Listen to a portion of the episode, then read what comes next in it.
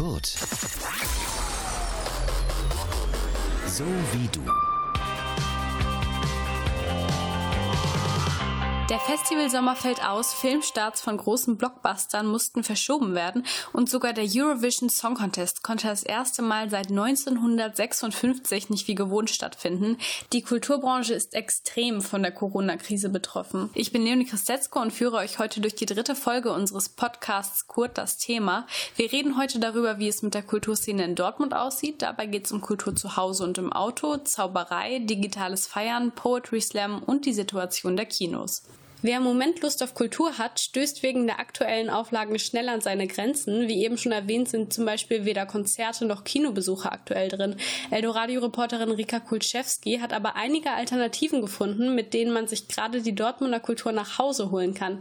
Rika, was für ein Angebot gibt's denn in Dortmund gerade für Kulturfans? Die Dortmunder Veranstalter lassen sich einiges einfallen. Ich habe vor Corona immer viel unser Studi-Theater-Ticket genutzt und habe mir dann alle möglichen Stücke und Ballette kostenlos angeguckt. Im Opern- und Schauspielhaus Dortmund geht das im Moment zwar nicht, aber auf der Website kann man sich Mitschnitte von alten Vorstellungen angucken. Jeden Tag wird dann um 18 Uhr ein Stück für 24 Stunden online gestellt. Das ist echt cool. Dadurch, dass man die Stücke aus den letzten zehn Jahren angucken kann, sieht man halt auch Vorstellungen, die man sonst nie mehr hätte gucken können. Letzte Woche stand zum Beispiel Green Frankenstein von 2011 auf dem Online-Spielplan. Was die nächsten Tage kommt, ist dann immer eine Überraschung. Die Stücke findet man unter blog.schauspieldortmund.de. Okay. Okay, also das heißt, das Schauspielhaus gibt es jetzt also auch digital. Was ist denn, wenn man gerade einen Lagerkoller hat und dann doch mal das Haus verlassen will? Gibt es da auch Angebote? Ja, dann gibt es natürlich noch das Autokino. Das ist zwar prinzipiell nichts Neues, aber bietet sich momentan natürlich total an. In Dortmund wurde vor einem Monat sogar eins auf dem Phoenix Westgelände neu eröffnet. Diese Woche laufen dort zum Beispiel noch Drive, Bloodshot und Jumanji 2. Das Programm findet man auf der Internetseite. Das Ganze wird von der Neo Vaude GmbH veranstaltet. Die organisieren normalerweise normalerweise in meinem Sommer das Open-Air-Kino im Westfalenpark. Simon Schlomberg von der Agentur erzählt, dass sie deshalb schon eine Kinoaffinität haben und Corona dann den letzten Ruck gegeben hat. Wir wollten schon immer mal das Autokino-Format auch ausprobieren, haben es aber irgendwie nie umgesetzt bekommen aus diversen Gründen.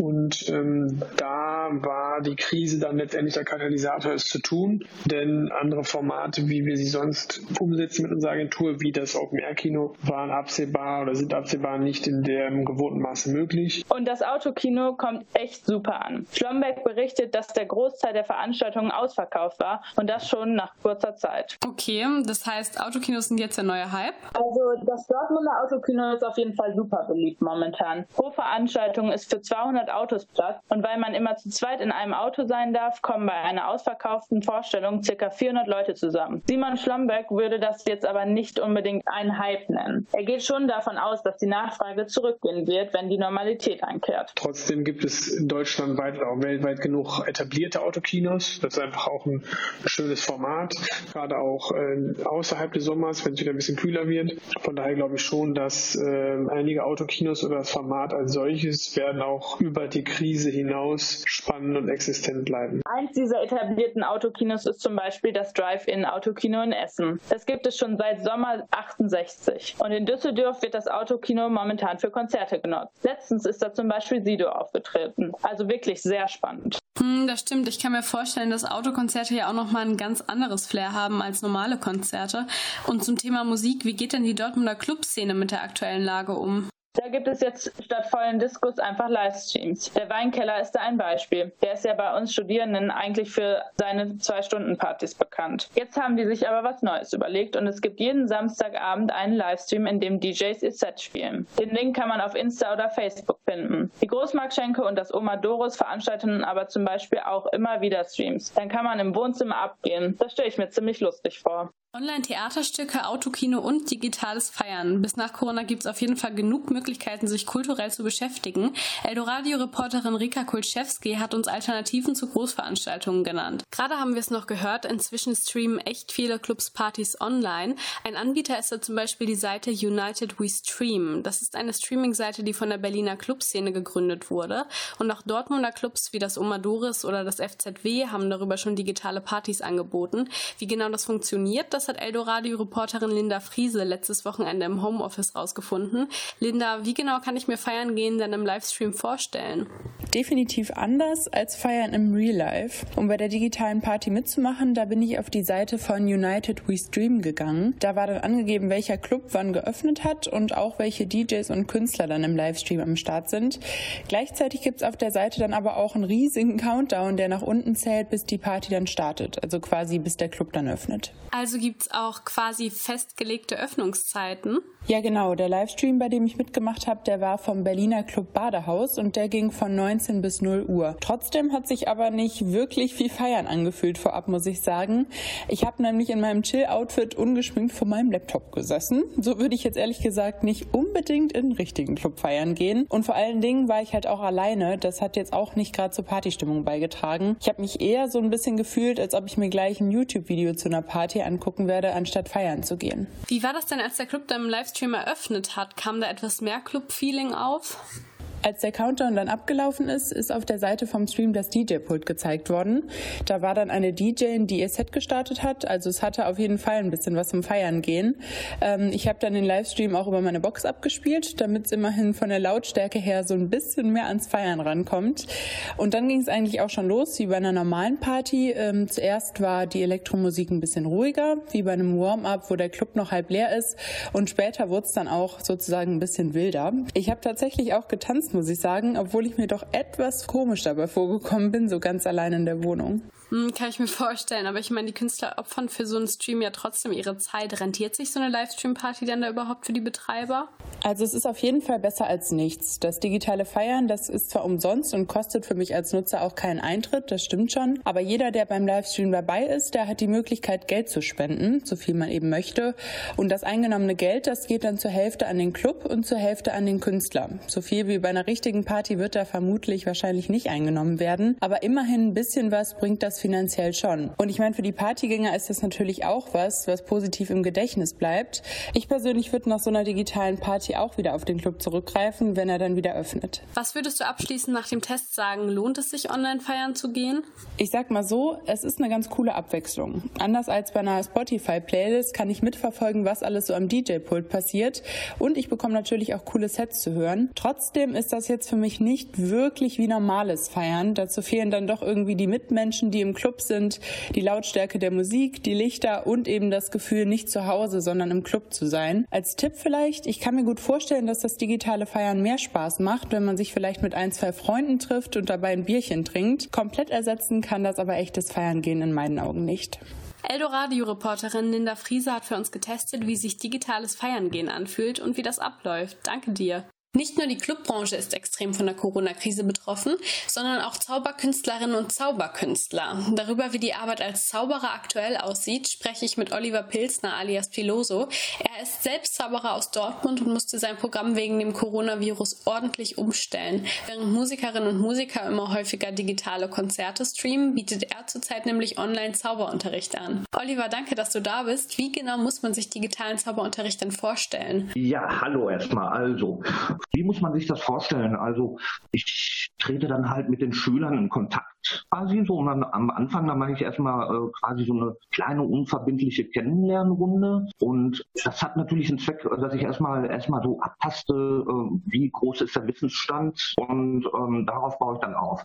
Wie gesagt, je nach Wissensstand kann man bei mir die Kunst des Kartenzauberns erlernen. Wenn man, ähm, sagen wir mal so, fünf, sechs oder sieben Techniken kann und dementsprechend Kunststücke lernt, dann kann man schon sehr viel vorführen. Des Weiteren versuche ich aber auch ähm, darauf zu geben, also ein bisschen Theorie, ne, die Psychologie, die dahinter steckt und aber auch die Präsentation, wie man Kunststücke verbindet und dann halt ein kleines Programm spielen kann. Okay, was meinst du denn genau mit diesen psychologischen Aspekten? Das fängt an mit Bewegung. Man kann mit äh, Bewegungen ablenken. Ne? Zum Beispiel ist eine große Bewegung, täuscht immer eine kleine Bewegung, also deckt eine kleine Bewegung. Man kann mit Worten ablenken. Man kann zum Beispiel, äh, äh wenn man ein Kunststück vorführt, da kann man in seiner Präsentation was ganz anderes vorgeben, was dann aber wirklich passiert passiert. So, ne? Und das ist alles halt so, alles im Bereich des äh, Psychologischen. Du bist ja normalerweise eher bei so Veranstaltungen dort unterwegs, wie zum Beispiel der Museumsnacht oder dem Nachtflohmarkt im Depot. Hast du denn auch mal drüber nachgedacht, digitale Zaubershows anzubieten? Äh, das passiert genau jetzt. Das passiert genau jetzt. Und zwar ähm, kann ich das jetzt vielleicht schon mal Ankündigung, am 6.4. Äh, spiele ich eine Close-Up-Show äh, im Rahmen äh, vom zehnjährigen Jubiläum im Dortmunder U. Und das Ganze wird auch äh, live übertragen. Auch nochmal eine große Herausforderung, weil es völlig anders ist, weil ein Zauberprogramm lebt natürlich von Zuschauern. Aber andererseits denke ich, ähm, ist es trotzdem äh, irgendwie ein interessantes Feld, weil es auch ein bisschen Pionierarbeit ist, so, ne? Also man spielt ja eigentlich vor Zuschauern. Das ist ja ein extremer Unterschied zu dem, wenn man jetzt zum Beispiel digital zaubert.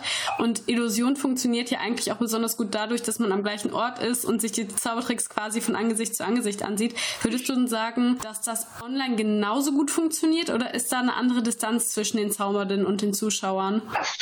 Absolut eine ganz andere Distanz. Also äh, ich kann da auch, äh, ich muss da auch so mein, mein Programm absolut selektieren. Ja? Also äh, wenn ich jetzt irgendwie ein Kunststück habe, wo ich mir zum Beispiel äh, drei Zuschauer brauche, die alle eine Karte ziehen müssen, die müssen so unterschreiben, das geht alles nicht. Also da wird es so sein, dass ich auf jeden Fall einen Assistentenzuschauer bei mir sitzen habe. Und das ist dann auch das, was sich mit dem Hygienekonzept vereinbaren lässt? Absolut. Also wir werden auf jeden Fall äh, sämtliche Hygienevorschriften berücksichtigen. Glaubst du denn, dass sich Zauberkunst durch die Corona-Krise nachhaltig verändern wird? Also einerseits äh, denke ich, dass die Auftrittslandschaft eine äh, andere sein wird. Also davon ist ganz stark auszugehen. So. Äh, ähm, ich bin ja auch noch Musiker, also ich bin nicht nur Zauberer, äh, ich bin auch Musiker und ähm, ich, ich sehe das gerade so, äh, was so mit Clubs und Theatern passiert. Ähm, das wird auf jeden Fall sehr schwierig werden, so, weil sämtliche Clubs und Zaubertheater oder Kleinkunsttheater auch einfach wegfallen und wegbrechen werden, so, weil sie es einfach nicht überstehen. Ne? Das ist halt so äh, meine größte Sorge, ehrlich gesagt. Natürlich, also ich denke mal, äh, jeder, jeder passionierte Künstler wird auf jeden Fall weitermachen und das wird sich auch wieder erholen. Davon gehe ich auch aus. Also ich bin da schon optimistisch. Aber ähm, nächste Zeit wird auf jeden Fall schwierig werden. Gut, es bleibt halt nichts anderes übrig, als so viele Sachen online wie möglich zu machen. Und, und im öffentlichen Bereich muss man halt das mitnehmen, was geht und unter, unter den Sicherheitsaspekten natürlich. Und ja, die aktuelle Arbeitssituation hat sich also auch für Zauberkünstlerinnen und Zauberkünstler stark verändert. Oliver Pilsner ist wegen Corona auf digitalen Zauberunterricht umgestiegen und wer Zaubertricks bei ihm online lernen möchte, der kann sich bei ihm melden über Facebook oder per Mail unter magie.piloso.de. Am 4. Juni zaubert er außerdem im Dortmunder U und der Auftritt wird gestreamt. Den Stream findet ihr dann auf der Facebook-Seite vom U. Schon mehr als zwei Monate ist es her, dass alle Kinos in Deutschland schließen mussten. Seitdem lief kein Film mehr auf der Leinwand und auch die Sitzreihen sind weiter weiterhin leer. Eldoradio-Reporter Daniel Böhne weiß, wie es den Dortmunder Kinos in dieser Zeit geht. Daniel, wie ist denn die Lage der Kinos zurzeit? Wie du schon selbst gesagt hast, laufen seit Mitte März keine Filme mehr. Das heißt, die Einnahmen der 1734 Kinos in Deutschland sind auf Null gefallen. In Dortmund sind sechs Kinos davon betroffen, sowie der Unifilmclub und das Kino im U. Das Problem ist, dass mehr als die Hälfte der Kinos unabhängig sind und zu keiner großen Kette gehören. Hinter ihnen steht kein großer Konzern, der Verluste besser verkraften könnte. Es sind also viele Existenzen bedroht. Glücklicherweise fallen in Kinos derzeit auch ein paar Kosten weg. Das wären zum einen einen gewissen Teil Strom- und Wasserkosten. Darüber hinaus zahlen die Kinos derzeit keine Gebühren an die Filmverleiher. Denn wenn jetzt keine Filme gezeigt werden, muss dafür auch nichts gezahlt werden. Nichtsdestotrotz bleiben die größeren Ausgabeposten bestehen. Das wären zum einen die Miete und zum anderen die Personalkosten. Okay, also wenn die Einnahmen komplett wegfallen, die Kosten aber zum großen Teil bestehen bleiben, kann es dann sein, dass es nach Corona keine Kinos mehr gibt? Ja, die Möglichkeit besteht leider wirklich. Mitte April hat der Hauptverband der deutschen Filmtheater eine interne Mitgliederumfrage durchgeführt. Bei dieser haben über 50 Prozent der Mitglieder angegeben, dass sie die nächsten zwei, drei Monate nicht mehr durchhalten werden. Zwar habe ein Großteil der Kinobetreiber bereits staatliche Soforthilfen erhalten, diese reichen jedoch nicht aus, um laufende Kosten zu decken. Für viele Kinos kommt eine Schließung jedoch nicht in Frage. So auch nicht für Alexander Terzakis, der Veranstaltungsleiter bei der Schauburg am Dortmunder Hauptbahnhof ist. Allerdings stand die Debatte, das Kino äh, aufzugeben oder zu schließen, also generell zu schließen, äh, nicht zur Debatte. Die Schauburg nutzt die derzeitige Zwangspause, um die Technik zu prüfen und auf den neuesten Stand zu bringen, sowie für Renovierungsarbeiten und Neuerungen. Wie können denn Kinoliebhaber ihr Lieblingskino unterstützen? Also es gibt ja Fußballvereine, die beispielsweise virtuelle Stadionwürste an hilfsbereite Fans verkaufen. Gibt es auch Kinos, die virtuelles Popcorn anbieten? Äh, nee, vom virtuellen Popcorn habe ich leider noch nichts gehört, aber es gibt trotzdem viele andere Möglichkeiten, wie man sein Lieblingskino unterstützen kann. Zum einen verkauft die Schauburg und auch viele andere Kinos weiterhin Kinogutscheine, die man einlösen kann, sobald die Kinos wieder öffnen dürfen.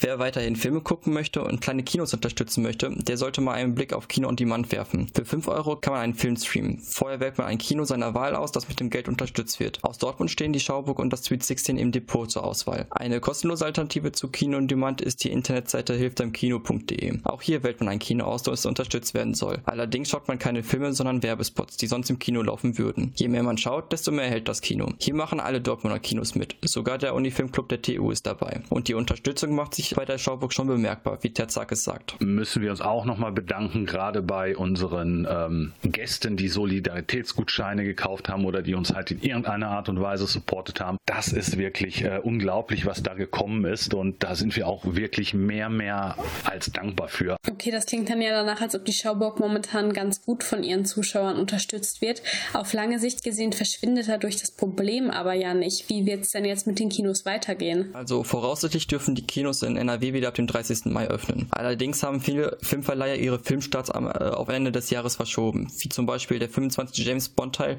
der im April Premiere feiern sollte und jetzt erst im November startet. Dennoch blickt Alexander Terzakis auf die Wiederöffnung der Schauburg sehr zuversichtlich. Und wir haben ein Repertoireprogramm und können auch vielleicht noch die ein oder andere Sonderverführung stattfinden lassen. Schon jetzt kann man aber sagen, dass es zunächst nicht normal weitergehen wird. Kinos äh, müssen wie Gastronomie Auflagen erfüllen. Deshalb arbeiten die Kinobetreiber an Hygienekonzepten.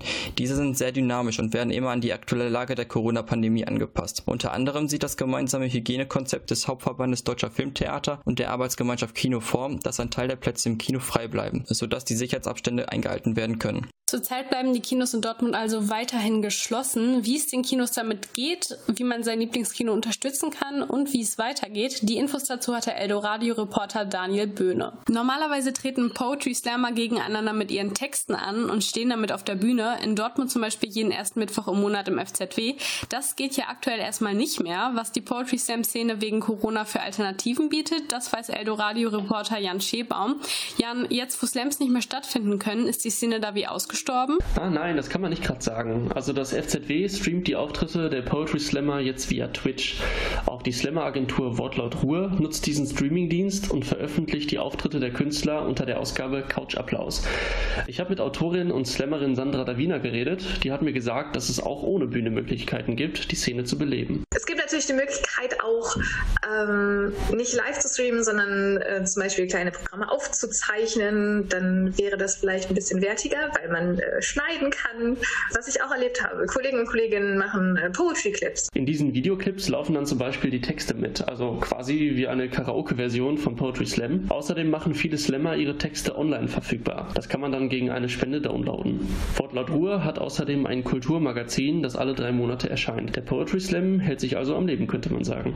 Können die Fans außer Online-Texte zu kaufen denn noch was dazu beisteuern, um die Künstler zu fördern? Ja, zum Beispiel gibt es eine Plattform für Künstlerspende namens Patreon.com. Jule Weber ist hauptberuflich Poetry Slammerin aus Bochum und hat einen Patreon-Account, der ihre fehlenden Einnahmen durch Auftritte ersetzt. Ich habe einen Patreon-Account eingerichtet, der zum Glück ganz gut läuft. Das ist ähm, so eine Homepage, bei der Leute quasi mit einer monatlichen Mitgliedschaft Künstlerinnen und Künstler unterstützen können. Als Mitglied kann man dann für zum Beispiel 10 Euro im Monat exklusive Texte oder eine Postkarte von den Künstlern zugesendet bekommen, die dort einen Account haben. Ist das denn eine Ausnahme dass es für Jule trotz der Situation durch die Spendenseite mit Poetry Slam noch gut läuft oder haben ihre Kollegen alle genauso viel Glück? Ja, nicht unbedingt. Äh, auch wenn Jule nur knapp mit der Kunst über die Runden kommt, müssen sich andere Künstler in der Szene etwas einfallen lassen und sind sogar dabei umzusatteln, wie mir Jule verraten hat. Ich höre durchaus auch die Gespräche unter Kolleginnen und Kollegen, die jetzt irgendwie sagen, zum Teil so, ja, die haben jetzt irgendwie angefangen, Bewerbungen zu schreiben und zu gucken, ob sie sich doch nochmal irgendwie einen anderen Job suchen. Äh, manche haben ja durchaus auch irgendwas studiert oder gelernt. Zudem greifen viele auf ihre finanziellen Polster zurück. Auch Jule stockt ihre Einnahmen mit Ersparnissen auf. Das geht natürlich nicht endlos. Daher hoffen alle Künstler, dass sie bald wieder wie gewohnt arbeiten können. Jule vermisst nämlich die Bühne und so geht es auch ihren Kollegen. Wer Poetry Slammer aktuell unterstützen möchte, kann Texte online gegen Spenden downloaden oder Mitglied bei patreon.com werden. Die Infos darüber, mit welchen Alternativen der Poetry Slam aktuell versucht, seine Kunst am Leben zu halten, hatte Eldoradio-Reporter Jan Schebaum. Durch die Corona-Krise muss die Dortmunder Kulturlandschaft also insgesamt neue Wege erforschen, egal ob Clubs, Kinos, Zauberkünstlerinnen und Künstler oder Slammerinnen und Slammer. Die aktuelle Situation wird sie sicherlich noch eine längere Zeit beschäftigen. Und jeder freut sich dann darauf, wenn das kulturelle Leben irgendwann wieder vollkommen normal möglich ist. Das war's auch schon wieder mit unserem Podcast Kurt das Thema. Ich bin Leonie Christetzko und hoffe, dass ihr einige Anregungen mitnehmen konntet, wie ihr euch Kultur momentan weiterhin ins Leben holen könnt. Nächste Woche geht's bei uns darum, wie Corona unsere sozialen Beziehungen beeinflusst. Bis dahin wünsche ich euch alles Gute und bleibt gesund. Kurt, so wie du. Mehr Infos auf kurt.digital.